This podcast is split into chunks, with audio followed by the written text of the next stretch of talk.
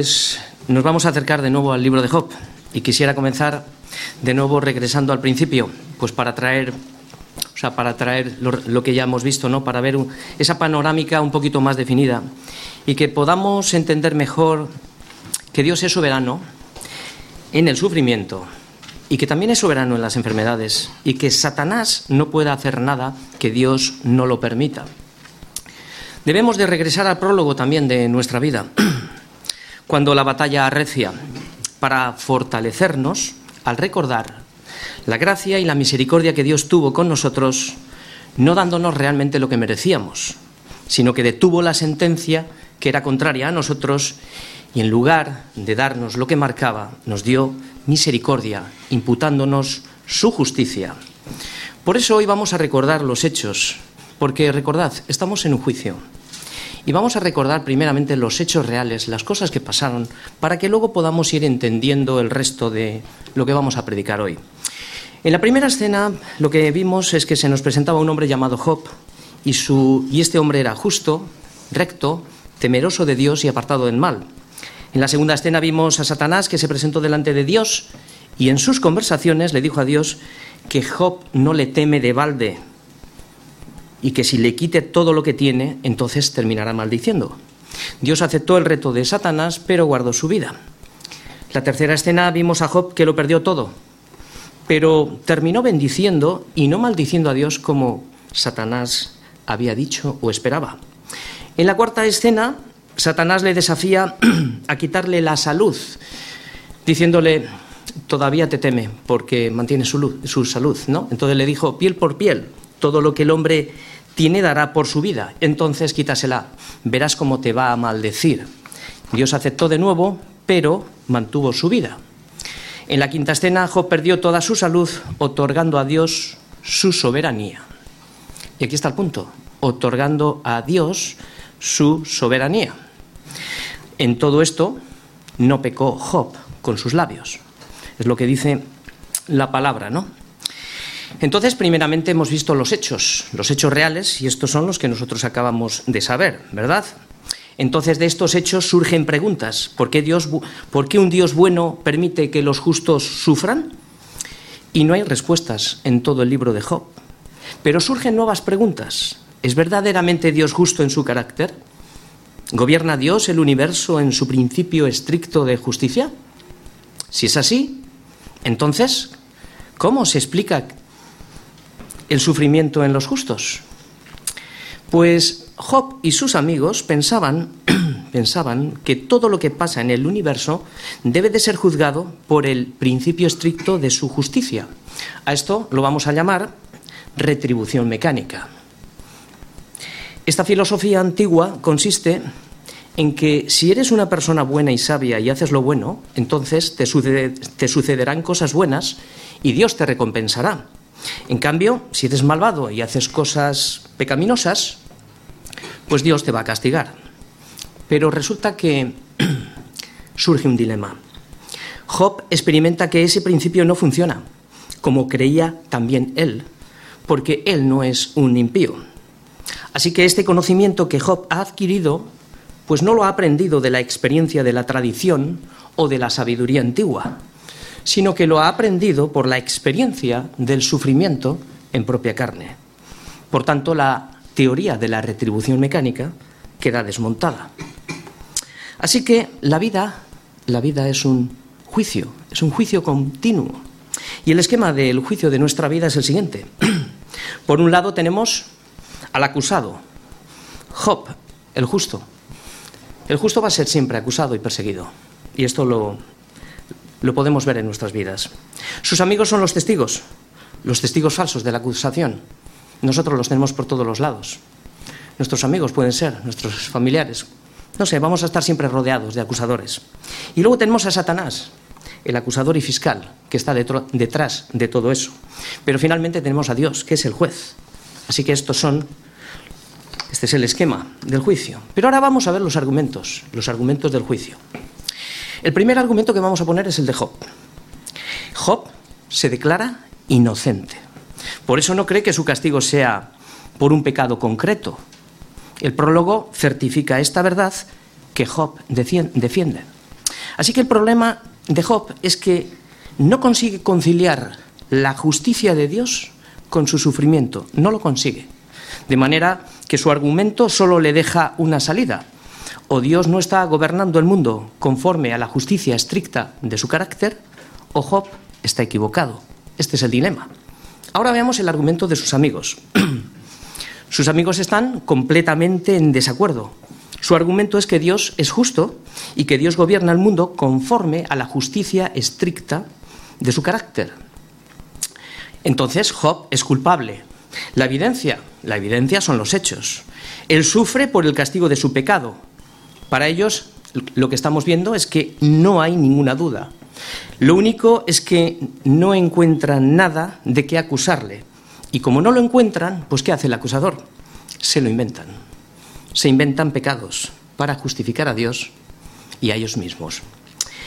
El argumento de Satanás nos queda. Satanás dice que Dios no es ni bueno ni justo, porque soborna a sus siervos para que le adoren. ¿Y cómo lo hace? Dándole bendiciones. Job no ama a Dios por lo que él es, le ama por lo que recibe de Dios. Por eso no podrá sostener su fe cuando Dios le quite todo, terminará maldiciendo a Dios. Esto es lo que el argumento de Satanás. Y ahora vamos a ver el argumento de Dios. La última palabra, evidentemente, y la primera la tiene el juez. Dios es el juez y dice que Job es justo, recto y temeroso de Dios y apartado del mal y no hay nadie como él en toda la tierra. Como dice Pablo, sea Dios veraz y todo hombre mentiroso. Al final Dios vindicará a Job y mostrará que la fe que le dio es suficiente para soportar las pruebas y para hacer que persevere hasta el fin. Así que teniendo todo esto en mente, entenderemos mejor el propósito de las pruebas. Entenderemos mejor la soberanía de Dios, y entenderemos mejor las maquinaciones del acusador. Hoy vamos a ver que la prueba se intensifica y se hace cada vez más feroz. No obstante, Job ha mostrado, ha mostrado ser más humilde que sus acusadores, porque ya pidió a Dios, ¿no? Diciendo, hazme entender mi transgresión y mi pecado. Y como no lo haya, pues lucha todo el tiempo con Dios, durante todo el tiempo. Está tratando de buscar una respuesta a su sufrimiento, porque su corazón no le reprende de nada. Y si nuestro corazón no nos reprende de nada, mayor que nuestro corazón es Dios, porque Él sabe todas las cosas. Y como Dios sabe todas las cosas, al final aparece en un torbellino y lleva a Job en un tour virtual por el universo y le presenta la complejidad de su creación y los detalles, para que se dé cuenta que su mente finita y limitada no puede comprender cómo opera la perfecta justicia de Dios en cada situación, porque sus pensamientos no son nuestros pensamientos, ni sus caminos son nuestros caminos. El universo es muy complejo. Dios tiene sus ojos puestos en cada detalle. Nada se sale de su perfecto control. Nuestra visión del mundo es muy limitada.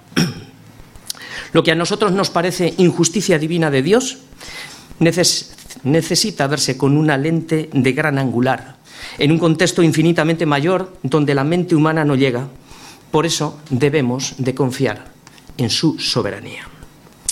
Porque si Dios aplicara su justicia a cada minuto o en cada segundo, ni Job, ni tú, ni yo alcanzaríamos la salvación.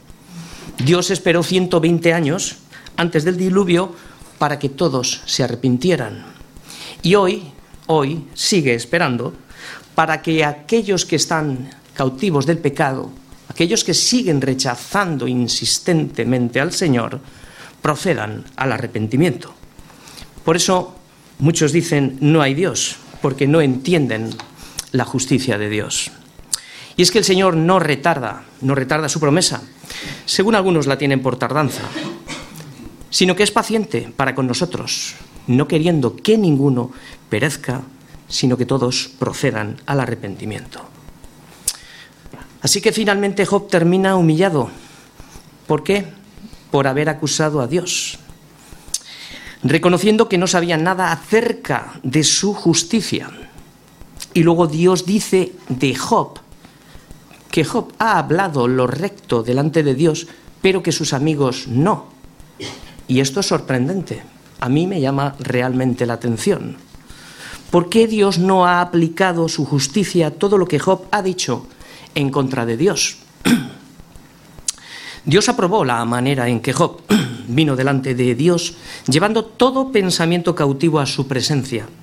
Vino con todo su dolor y su sufrimiento. Trajo delante de Dios todas sus dudas, todas sus debilidades, todas sus angustias. Derramó todo su corazón, todo el tiempo, delante de Dios y jamás perdió la esperanza. Creyó completamente en su soberanía, a pesar de las caídas, de las decaídas y de toda su debilidad. Pues atención, Dios dice que esa es la manera correcta de procesar todo esto. Esa es la manera. Dios mira el corazón.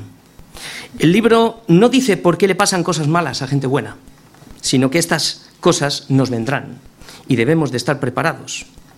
Por eso, queridos hermanos, ¿dónde está la salida de la prueba? Pues la salida está dentro de la prueba.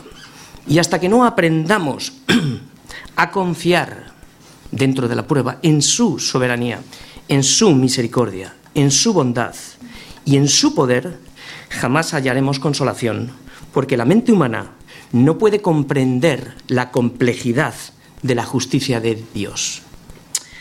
Así que lo que hoy vamos a ver, como ya he dicho al principio, es un juicio. Toda nuestra vida es un juicio. Satanás nos acusa día y noche delante de Dios. Él va a usar todas las artimañas posibles para destruir nuestra fe. Así que todos los que quieran vivir piadosamente sufrirán persecución de una manera o de otra. Pero atención, el Señor dice, confiad en mí, dice Jesús, yo he vencido al mundo. Así que comienza el juicio y el Ifaz va a exponer todos los argumentos de la acusación. Vamos a leer ahora todos los versículos del 1 al 35. Respondió Elifaz temanita y dijo, ¿Proferirá el sabio vana sabiduría y llenará su vientre de viento solano? ¿Disputará con palabras inútiles y con razones sin provecho? Tú también disipas el temor y menoscabas la oración delante de Dios, porque tu boca declaró tu iniquidad pues has escogido el hablar de los astutos. Tu boca te condenará y no yo, y tus labios testificarán contra ti. ¿Naciste tú primero que Adán? ¿O fuiste formado antes que los collados? ¿Oíste tú el secreto de Dios y está limitada a ti la sabiduría? ¿Qué sabes tú que nosotros no sepamos? ¿Qué entiendes tú que no se halla en nosotros? Cabezas, canas y hombres muy ancianos hay entre nosotros, mucho más avanzados en días que tu Padre. En tan poco tienes las consolaciones de Dios y las palabras que con dulzura se te dicen.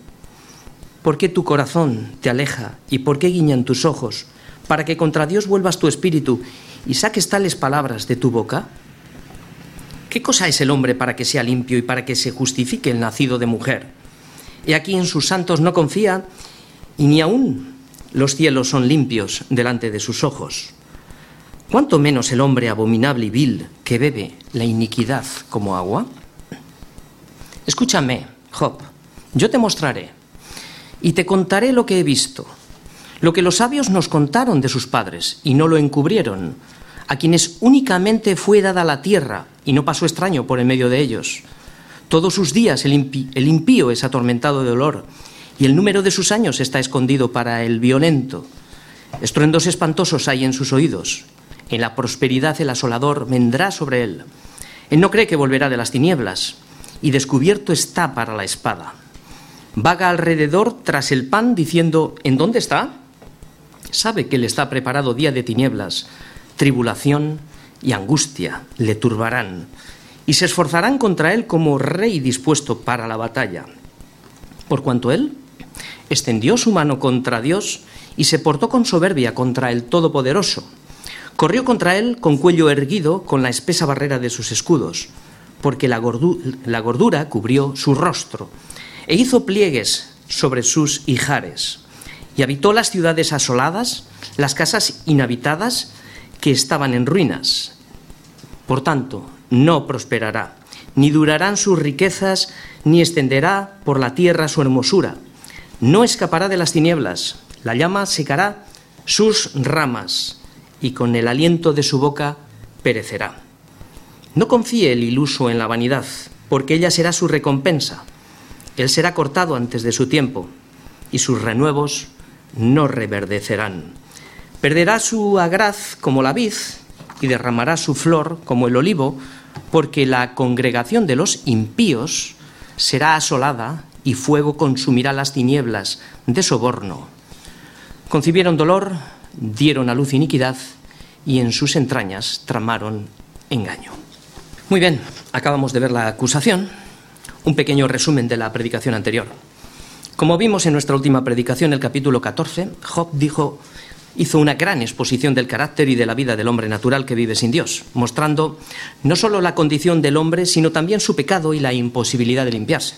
Job comparó su vida con la vida del hombre natural que vive sin Dios, y al compararse encontró una fisura para la justificación. Le dijo a Dios que si el hombre natural vive en esta condición y por tanto nadie puede limpiar su pecado, entonces dijo que no le podía traer a él mismo a juicio porque él se veía en la misma condición. Pero Job no vivió la vida como un hombre sin Dios, esto ya lo sabemos. Luego disertó sobre la esperanza del, árbol cortado y vio que si el árbol percibía, percibía de nuevo el agua en sus raíces, entonces tendría esperanza de volver a la vida, pero el hombre no tenía esta esperanza. Luego vimos un pequeño brote de fe que le llevó a buscar el agua de la vida, como las raíces del árbol, el agua. E hizo la gran pregunta a Dios, si el hombre muriere, ¿volverá a vivir? ¿Tendrá la misma oportunidad que el árbol? Aquí vimos las sombras de la resurrección y vimos también que no hay respuestas. Pero Job mantiene la esperanza y no quiere abandonarla. Por eso le dijo a Dios, todos los días de mi edad esperaré hasta que venga mi liberación. Entonces tú me llamarás y yo te responderé. Finalmente vimos como fe, como la fe de Job volvió a decaer en una tremenda tristeza motivada por la dureza de la prueba la falta de consuelo, el silencio de Dios, la continua acusación de sus amigos y la falta del gozo de la salvación, lo que esto le condujo a una depresión espiritual. Entonces, ¿qué podemos hacer cuando la tormenta arrecia? Pues estad quietos y confiad en Él. Job 15. Ahora bien, si tenemos en cuenta el reto que Satanás hizo a Dios para mostrar que Job era un impostor, entonces entenderemos mejor las maquinaciones de Satanás para destruir la fe de Job y también la nuestra. Y también la nuestra. Lo intentó con su mujer y sus amigos y ahora de nuevo lo hace con Elifaz para condenar a Job. Por tanto, vamos a ver el esquema. El esquema de hoy, el esquema de este juicio, cómo va a ser. Primeramente vamos a ver la impiedad y sus hechos en los siguientes versículos. Versículos del 1 al 6. Aquí vamos a ver que le condena por perverso y astuto. Los versículos del 7 al 13, vamos a ver la segunda condena, que lo condena por presunción e ingratitud. Los versículos del 14 al 16 le condena por pretensión de justicia. Explicaremos en cada uno. Después vemos el resultado final de la impiedad, y esto lo vamos a ver en los siguientes versículos. Del 17 al 24 vamos a ver el impío y su conciencia. Los versículos del 25 al 26 vamos a ver las razones por las que el impío sufre. Y los versículos del 27 al 35 vamos a ver la forma en que Dios ejecuta su sentencia al impío. Muy bien, con este esquema vamos a comenzar los primeros versículos del 1 al 6. Perversidad y astucia es la, la acusación. Dice así, respondió Elifaz temanita y dijo, ¿proferirá el sabio vana sabiduría? ¿Llenará su vientre de viento solano? ¿Disputará con palabras inútiles y con razones sin provecho?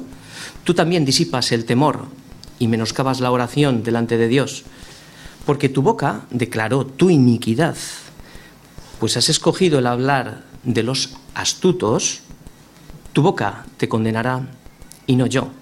y tus labios testificarán contra ti. Lo que vamos a ver es que va a decir lo que ya ha dicho durante todo el tiempo. Cuando alguien no tiene nada nuevo que decir, lo que termina repitiendo lo que ya ha dicho. Pero normalmente lo hace en un tono más fuerte, para reafirmarse. Job ha sido insultado, ha sido escarnecido todo el tiempo, le han llamado charlatán, le han dicho que tiene menos sabiduría que un burro y ahora le llama perverso, astuto, presuntuoso, orgulloso.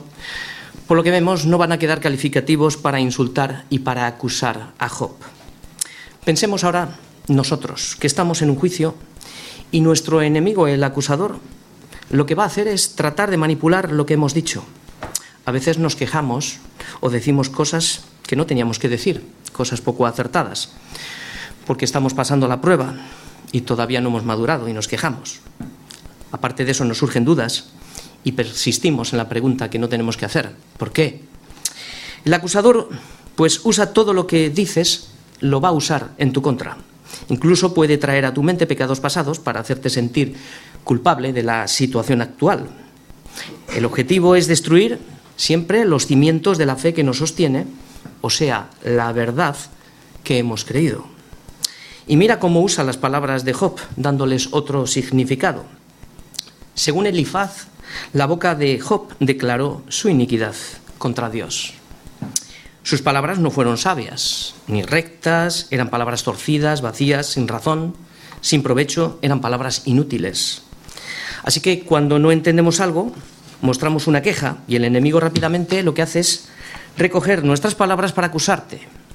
Sin embargo, sin embargo, el verdadero Hijo de Dios, bueno, pues cuando se da cuenta, se arrepiente, como Job. Dijo en el capítulo 6, mis palabras han sido precipitadas debido al tormento de la prueba. Lo reconoce en alguna ocasión. La pregunta es, ¿alguna vez te han atacado así? ¿Has sentido esto alguna vez? Seguro que sí. Elifaz dice que las palabras de Job disipan también el temor de Dios, es decir, lo rompen, lo desprecian, lo anulan, lo deshacen. De manera que esto lo que hace es que menoscaba la oración. ¿Esto qué es? Esto significa que la disminuye, disminuye la oración. Claro, como no hay temor de Dios, pues no hay arrepentimiento por su pecado, sino arrogancia, soberbia, justificación. Sin embargo, Job no ha dejado ni un momento de orar a Dios, sino todo lo contrario, como lo estamos viendo y lo veremos hasta el final. Pero Elifaz continúa, sigue diciendo que Job está minando todo el temor a Dios con sus palabras, o sea que es un mal ejemplo a seguir, es una piedra de tropiezo para otros al despreciar, fijaos bien, la sabiduría de los antiguos. ¿Alguna vez te han atacado así por despreciar la sabiduría de tu casa? por poner la sabiduría de Dios por encima de la tradición o por encima de los hombres o por decir la verdad cuando te dicen que digas la mentira? Seguro que sí, ¿verdad? Elifaz está completamente equivocado en sus acusaciones a Job. Todos lo sabemos. Por eso debemos de regresar continuamente a la escritura. Al principio, a ver, ¿qué fue lo que Dios dijo de Job? Pues dijo que era un hombre perfecto, un hombre recto, un hombre temeroso de Dios, un hombre apartado del mal. O sea, todo lo contrario. Por lo que vemos, el discernimiento de Elifaz falla completamente, porque él dice que no es recto, no teme a Dios y no anda apartado del mal. ¿Quién está detrás de todo esto? ¿Quién es el que desea destruir la obra de Dios? ¿Quién dijo con que Dios ha dicho, pues ahora lo vuelve a decir de otra manera. Tu boca declaró tu iniquidad, escogiendo el hablar de los astutos. Esta palabra astuto es la misma palabra que se usó para describir a la serpiente en Génesis 3. Lo que le acusa ahora es muy fuerte. Le acusa de hablar el mismo lenguaje que Satanás usó a cuestionar las palabras de Dios, torciéndolas para engañar a Eva, haciendo caer a toda la raza humana. Increíble, ¿no? Es una acusación muy fuerte. Así que Job es una mala influencia y no se debe de tener de él ninguna compasión. Por eso le están tratando como le tratan. Job ha traspasado los límites de la piedad y su propia boca ha declarado que es culpable. Es un peligro para la fe de otros. Y es que las maquinaciones de Satanás son terribles porque a veces cuestiona a Dios, pero otras veces pone a Dios en un pedestal para decirte que tú eres tan miserable y tan perverso que Dios no puede perdonarte. Así que resumimos esta primera estrofa. Job es acusado de rechazar el temor de Dios, de impedir la meditación delante de Dios, de practicar la astucia y su boca le ha declarado culpable. Y ahora, tratando de extraer algo práctico para nuestra vida, me pregunto, nos preguntamos, ¿de qué manera, primero, podemos los cristianos menoscabar la oración? Y si es sí, ¿de qué manera lo podemos hacer? Pues sí, podemos menoscabar la oración. Ya hemos dicho que significa disminuir. Y podemos disminuir la oración cuando no estamos llenos del Espíritu Santo, es decir, llenos de su palabra. Esto realmente rebaja, rebaja el temor de Dios y disminuye la oración. También disminuimos la oración cuando realmente no lo hacemos con frecuencia. También cuando no preparamos el corazón para orar o cuando realmente no estamos considerando a quién estamos orando. La disminuimos también cuando no consideramos que somos realmente pecadores, que no merecemos nada y encima no pedimos perdón. También lo hacemos cuando realmente no somos agradecidos. No somos agradecidos en la oración, no le damos gracias. Y menoscabamos la oración, la disminuimos cuando oramos sin fe e incredulidad. Así que sí podemos menoscabar la oración. Esto es para que nosotros lo tengamos muy en cuenta. Muy bien, pasamos a la segunda parte. Hemos visto el primer ataque, ahora vamos a ver el segundo.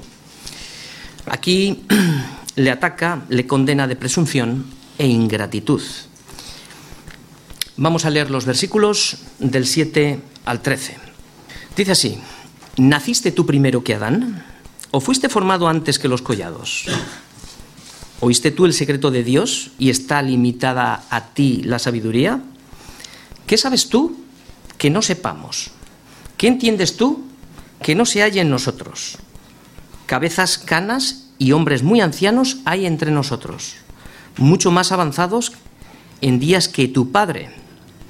En tan poco tienes las consolaciones de Dios y las palabras que con dulzura se te dicen.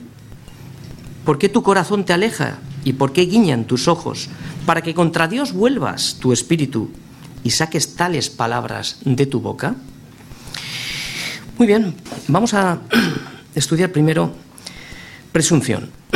El primer ataque es a la presunción. O sea que Job se cree algo. Con otras palabras, Elifaz lo que está haciendo es repetir lo que anteriormente ha dicho en otros capítulos. Ahora la acusación se centra, fijaos, más en lo personal que en, lo espiritual. Él está dolido porque Job ha rechazado su sabiduría, que siendo mayor que él se siente despreciado. Por eso le acusa de arrogante, de presuntuoso, pero lo que notamos es que la arrogancia y el orgullo está en Ilifaz y no en Job. Al creerse por encima y aunque tenga canas no le da derecho a estar en lo cierto. Por eso le acusa a Job de presunción de creerse más sabio que ellos. Generalmente cuando hacemos preguntas como estas, lo primero que debiéramos es, hacernos las primeramente a nosotros y poder responderlas nosotros mismos, ¿no? Para comprobar también nuestro estado espiritual, porque hay veces que vemos los detalles de los demás pero no vemos los nuestros, ¿no? Y así podríamos dar palabras de consuelo realmente alcanzado, tendríamos mejores palabras alcanzado y abatido. Y las preguntas es, ¿me creo más que los demás? ¿Qué concepto tengo de mí mismo? ¿Conozco yo los secretos de Dios? Porque parece que Elifaz sí los conoce. Pues ni Job ni sus amigos conocieron estos hechos que hemos leído al principio, que esa era la verdad. Porque las cosas secretas pertenecen al Señor, nuestro Dios más las reveladas son para nosotros y para nuestros hijos para siempre. ¿Para qué? Para que cumplamos todas las palabras de esta ley. Así que para ellos fue un secreto, pero a nosotros nos fue revelado para nuestra enseñanza hoy y ahora. para que entendamos el propósito del sufrimiento, que no siempre es consecuencia de un pecado concreto, pudiera serlo, pero que no siempre es así, para que tengamos un mayor discernimiento a la hora de juzgar al hermano y sepamos cómo consolarle en momentos y en situaciones de verdadera crisis espiritual. Hemos visto la acusación de presunción, ahora vamos a ver la acusación de ingratitud. ¿En qué consiste esta acusación? Le dice que las consolaciones que Job rechazó son los consejos que le dieron para que se arrepentiese. Esas son las consolaciones. Él, Job, lo rechazó. Pues ¿por qué lo, lo, rechazó? Porque no encontró de qué arrepentirse. Le hubiera encantado saber qué era, pero no encontró. Por eso las rechazó. Estos llaman a estas consolaciones, las llaman las consolaciones de Dios. Y al rechazarlas condenan a Job, porque dicen que ha vuelto su espíritu contra Dios. Como vemos, para defenderse de lo personal, lo que hacen es mezclarlo con lo espiritual. Y esto pasa mucho hoy en día también, ¿verdad? Sin embargo, las tribulaciones que Pablo pasó cuando escribe a los filipenses, en algunos lo que hicieron fue despertar envidias, anunciaban a Cristo por contención y lo que hicieron fue añadir más aflicción a sus prisiones. Es lo mismo que Elifaz y sus amigos hacen con Job. Lo que están haciendo es añadir más aflicción a sus tribulaciones. Y es que, ¿cuáles son las características? ¿Cuáles son las características de la verdadera consolación? Vamos todos un momento a Filipenses 2, del 1 al 4. Dice así. Por tanto, si hay alguna consolación en Cristo, si algún consuelo de amor, si alguna comunión del Espíritu, si algún afecto entrañable, si alguna misericordia, completad mi gozo sintiendo lo mismo, teniendo el mismo amor, unánimes, sintiendo una misma cosa. Nada hagáis por contienda o por vanagloria. Antes bien, con humildad, estimando cada uno a los demás como superiores a él mismo, no mirando cada uno por lo suyo propio, sino cada cual también por lo de los otros. Así que lo que vemos, vemos cómo Elifaz contiende, contiende con Job, no teniendo ninguna humildad, estimándose por encima, porque en ningún caso ha mostrado ninguna consolación en amor, ni en el mismo espíritu, Consolar es ponerse al lado de para ayudar, ¿no? No ha habido afecto entrañable y, por supuesto, ninguna misericordia. No ha habido unidad, sintiendo el mismo dolor. Solamente insultos, solamente acusación. Y por si fuera poco, ahora entra en una acusación más fuerte, regresando a un tema típico que ya lo ha dicho en el capítulo 4. Los justos prosperan y los impíos sufren. Vamos a ver ahora la tercera parte de la predicación. La siguiente acusación le acusa de pretensión y de justicia. Muy bien, y esto es lo que vamos a ver en tres versículos nada más. Y dice así, ¿qué cosa es el hombre para que sea limpio y para que se justifique el nacido de mujer? Y aquí en sus santos no confía, ni aun los cielos son limpios delante de sus ojos. Cuanto menos el hombre abominable y vil que bebe la iniquidad como agua. Evidentemente, todo el tiempo se está refiriendo a Job. Job nunca dijo que era limpio, sino que él no era impío. Es muy diferente. Como vemos, la manipulación de las palabras de Job son una mala interpretación y dan pie a una tortura mayor. De la misma manera que tergiversaron las palabras de Jesús para condenarle, de igual manera actúa el acusador presentando argumentos falsos en contra de nosotros. Ellos insisten que si no confía en sus ángeles, imaginamos que son los ángeles caídos, ¿cómo va a confiar en alguien que bebe la iniquidad como el agua? ¿Qué más pruebas puede presentar la acusación? La evidencia es el dolor, la ruina, la tribulación y la angustia que está pasando Job. Por lo tanto, lo que quiero decir también es que nosotros no estamos en contra de las palabras de Elifaz. Nadie puede ser limpio si no es por la sangre de Jesucristo, que nos limpia de todo pecado. Evidentemente, nadie es limpio si no es por la sangre de Jesucristo que nos limpia de todo pecado. Ciertamente el hombre impío bebe la iniquidad como agua, y las consecuencias de sus malos caminos se terminan viendo. Sí, se terminan viendo aquí, pero no siempre sucede a la manera que Elifaz lo cuenta. No siempre sucede de esta manera. Pero veremos que el impío, al final, evidentemente caerá en su propio hoyo. Muy bien, ahora vamos a pasar a la segunda parte de la predicación, que son los resultados de la impiedad, y esto lo vamos a ver en tres partes. La primera parte comprende desde los versículos 17 hasta, los hasta el 24, y Elifaz lo que aquí va a hablar, va a hablar del impío y va a hablar de cómo funciona su conciencia. Y vuelve a sacar primeramente de dónde apoya todo este conocimiento. Y empieza así, escúchame yo te mostraré y te contaré lo que he visto, lo que los sabios no os contaron de sus padres y no lo encubrieron, a quienes únicamente fue dada la tierra y no pasó extraño por en medio de ellos. Todos sus días el impío es atormentado de dolor y el número de sus años está escondido para el viento, para el violento. Estruendos espantosos hay en sus oídos, en la prosperidad el asolador vendrá sobre él. Él no cree que volverá de las tinieblas y descubierto está para la espada. Vaga alrededor tras el pan diciendo, ¿en dónde está? Sabe que le está preparado día de tinieblas, tribulación y angustia le turbarán y se esforzarán contra él como un rey que está dispuesto para la batalla. Muy bien, pues primeramente voy a hablar de la sabiduría y la tradición. Nuevamente Elifaz comienza esta estrofa apoyando su conocimiento en la sabiduría de la tradición. Pinta la escena de la vida del impío en tiempo presente. Su conciencia no le deja vivir por el tormento del dolor y la muerte. Vive aterrorizado con miedo por la escasez y toda su vida será una batalla amenazada por la tribulación y la angustia. Esto es lo que dice, que el impío vive así todos los días en tiempo presente. Lo que no sabe Elifaz es que el impío puede cauterizar su conciencia, puede vivir incluso hasta bien en esta vida, incluso le puede ir hasta bien. También el cristiano puede cauterizar su conciencia por algún tiempo y luego venir en sí. A veces sucede como Elifaz dice, a veces Dios da el pago instantáneamente, pero no siempre, no siempre es así.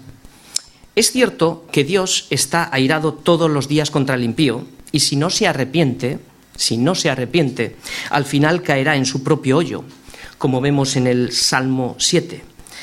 A veces Dios ejecuta sentencia automática, pero a veces no todavía. ¿Por qué no todavía? Porque quiere dar tiempo al arrepentimiento.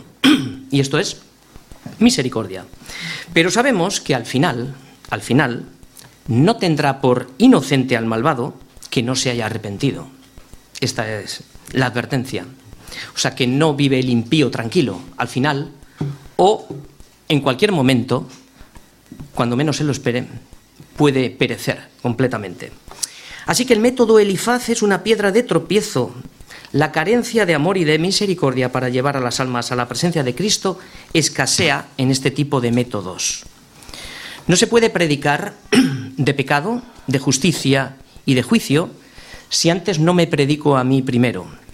Si lo que voy a predicar no me enseña y no me confronta a mí el primero, entonces tengo un problema, que me creo por encima de los demás y no, y no ofrezco el amor que debo de ofrecer porque no lo tengo. Creerme por encima de los demás es ser un necio y un obstáculo para ayudar a los que no conocen a Cristo. Ver la paja en el ojo ajeno y no ver la viga en el mío, lo que me hace es cegar mi entendimiento. Eso no quiere decir Cuidado, que el que predica no lo haga para corregir, para amonestar, para redarguir y para confrontar. Claro que sí. Debo de exhortar con toda paciencia y doctrina, pero con amor, considerándome primero a mí mismo. Eso no quiere decir tampoco que el pastor no pueda ejercer la autoridad delegada por Dios como debe de hacerlo si tiene que corregir aquel que se ha extraviado de la verdad o puede ser una mala influencia haciendo divisiones dentro de la Iglesia. Dios le ha dotado de la capacidad suficiente para discernir y también para ver los lobos que vienen a la iglesia para arrebatar las ovejas. Faltaría más. No estamos en contra de la experiencia, evidentemente, si es de la experiencia de la sana doctrina, no de la experiencia apoyada en lo que nos contaron o otros vieron o como muchos predican de sueños. No. Dios ofrece la oportunidad de arrepentimiento al impío que sufre para que se dé cuenta que su problema no es el dolor, no es la enfermedad. Su real problema es el pecado de rebelión. Ese es el verdadero problema. Para esto nos dio una conciencia. Y es el siguiente punto. Elifaz apunta que los castigos del impío quizá de momento no sean tan externos, sino que pudieran ser primeramente internos, por una conciencia que no te deja vivir. Esto realmente es verdaderamente positivo viéndolo a la luz de la escritura. Todos ya sabemos, pero ¿qué es la conciencia? Para recordar, pues la conciencia es la presencia activa de la ley de Dios en nosotros, que actúa, pues actúa como una alarma para traer al impío al arrepentimiento y también al cristiano a la santidad. La conciencia es, es la habilidad que Dios ha dado al hombre para discernir entre lo que está bien y lo que está mal, en sentido general, para llevarnos a Cristo. Así que, bueno, hemos visto la conciencia y hemos visto la sabiduría de la tradición y ahora vamos a seguir con la segunda parte que nos va a hablar de las razones por las que el impío sufre. Y realmente hay un mensaje muy positivo aquí, también para todos nosotros, en los versículos 25 y 26. Por cuanto él extendió su mano contra Dios y se portó con soberbia contra el Todopoderoso corrió contra él con cuello erguido, con la espesa barrera de sus escudos. Así que las razones son las siguientes. Por extender la mano contra Dios y levantar el puño. Por comportarse con soberbia contra Dios, esto es, desafiarle. Corrió con él con cuello recto, muy orgulloso, muy soberbio, y los escudos son pues como las sombreras que mantienen el cuello erguido, ¿no? En definitiva, este es el pecado, el pecado de soberbia. Esto es cierto porque el pecado imperdonable es el pecado que resiste constantemente la verdad. Por eso, cuando se predica la verdad, hay una gran advertencia, recae una gran advertencia sobre el oyente. El efecto de la palabra lo hará porque no va a volver una palabra vacía a la boca de Dios, sino que toda palabra que sale de la boca de Dios no vuelve vacía, tiene un propósito y lo va a cumplir. O te salva o te condena. Pero de ninguna de ningún modo, de ningún modo al final tendrá por inocente al malvado que no se haya arrepentido. La palabra tiene ese efecto y lo hará y lo hace. La siguiente parte de la predicación, el siguiente punto que vamos a ver ya es el punto final. Y aquí hace una gran exposición Elifaz de lo que Dios hará en su sentencia final con el impío. Bueno, él dice que lo hace ya, que es inmediato. Lo vamos a leer en los versículos del, del 27 al 35. Porque la gordura cubrió su rostro e hizo pliegue sobre sus hijares, y habitó las ciudades asoladas, las casas inhabitadas que estaban en ruinas. Por tanto, dice, no prosperará, ni durarán sus riquezas, ni extenderá por la tierra su hermosura.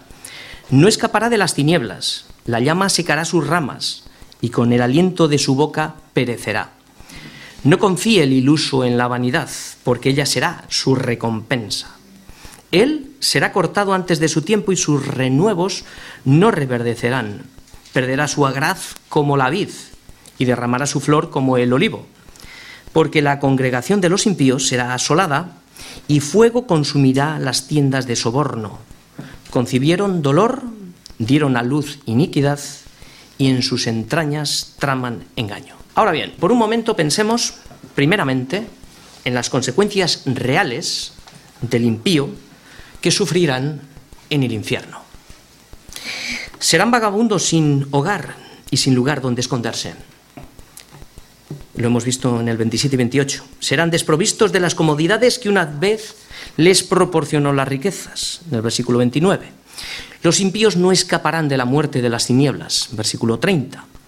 Serán cortados como un árbol que muere y no vuelve a dar fruto jamás. Versículo 30 también.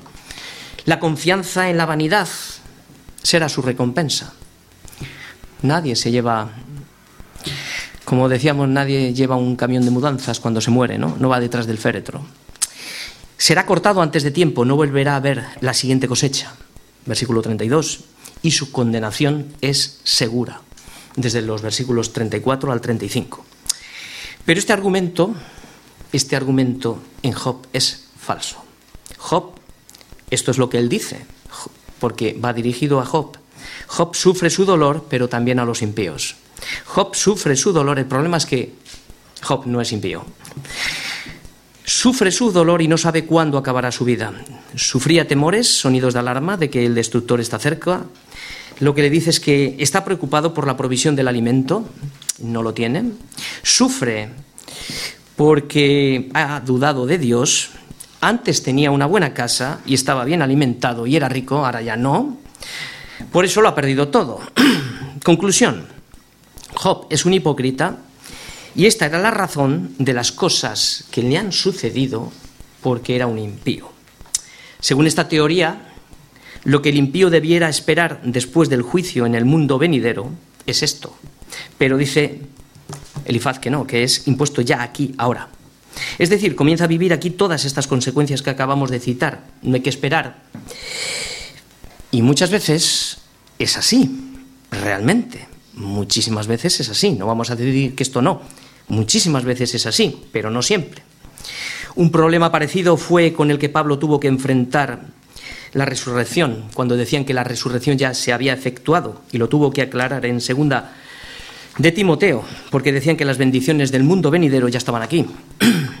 tuvo que aclarar esto Pablo. Así que los amos lo que vemos es que están llenos de oraciones donde el impío prospera y el justo es afligido. Esto lo estamos viendo, lo hemos visto constantemente, ¿no? Y Job es todo un ejemplo. Jesús dijo a sus discípulos, a sus discípulos, Jesús dijo a sus discípulos, en el mundo tendréis aflicción, pero confiad, yo he vencido al mundo. Se lo dijo a sus discípulos. A Pedro le dijo Satanás, ha pedido para zarandearte. Yo he rogado que tu fe no falte. O sea, confía en mí. Lo vais a tener. Vamos a pasar. Termino. Cuando las tormentas de la vida recian, haciéndose cada vez más feroces, bien sea por la enfermedad, bien sea por el dolor, la persecución, la falsa acusación o lo que fuera, debemos de guardar la calma, manteniendo toda nuestra confianza en la soberanía de Dios. La diferencia entre los cristianos de hoy y los del pasado es que ellos se preparaban para enfrentarse a los problemas, de hecho, los esperaban. El problema es que nosotros muchas veces es que ni los esperamos. Ellos preveían la disciplina de la cruz a lo largo de su vida terrenal hasta la tumba. Entendían que el dolor terminaría en el cielo. Como dice, allí no habrá más dolor. Y hoy vivimos muy cómodos, Job es una advertencia para nosotros. Debemos de saber que la entrada al reino de los cielos está minada con muchos días de tribulación. Y uno de los propósitos del libro de Job es confirmarnos a nosotros también los ánimos de los discípulos, exhortándonos a que permanezcamos en la fe y diciéndonos que es necesario que a través de muchas tribulaciones entremos en el reino de Dios. Así que vemos que la unión con Cristo lleva consigo la unión con sus padecimientos. Esta es la llave que abre el libro de Job y es también la llave que cierra la predicación de hoy para mostrarnos que los misterios profundos de su providencia afectan de continuo a nuestra vida diaria. Por eso Dios ha previsto el libro de Job para enseñarnos que cuando la tormenta recia ferozmente, Dios sigue siendo soberano Así que nuestro consuelo es descansar en la absoluta soberanía de Dios. Y conociendo que el Dios y Padre de nuestro Señor Jesucristo es un Padre amoroso, lleno de bondad, lleno de misericordia, soberano y fiel a su pacto y que es incapaz de abandonar a sus hijos, podemos descansar en Él. Pero, de ninguna manera, tendrá por inocente al malvado que no se haya arrepentido de todos sus pecados. Amén.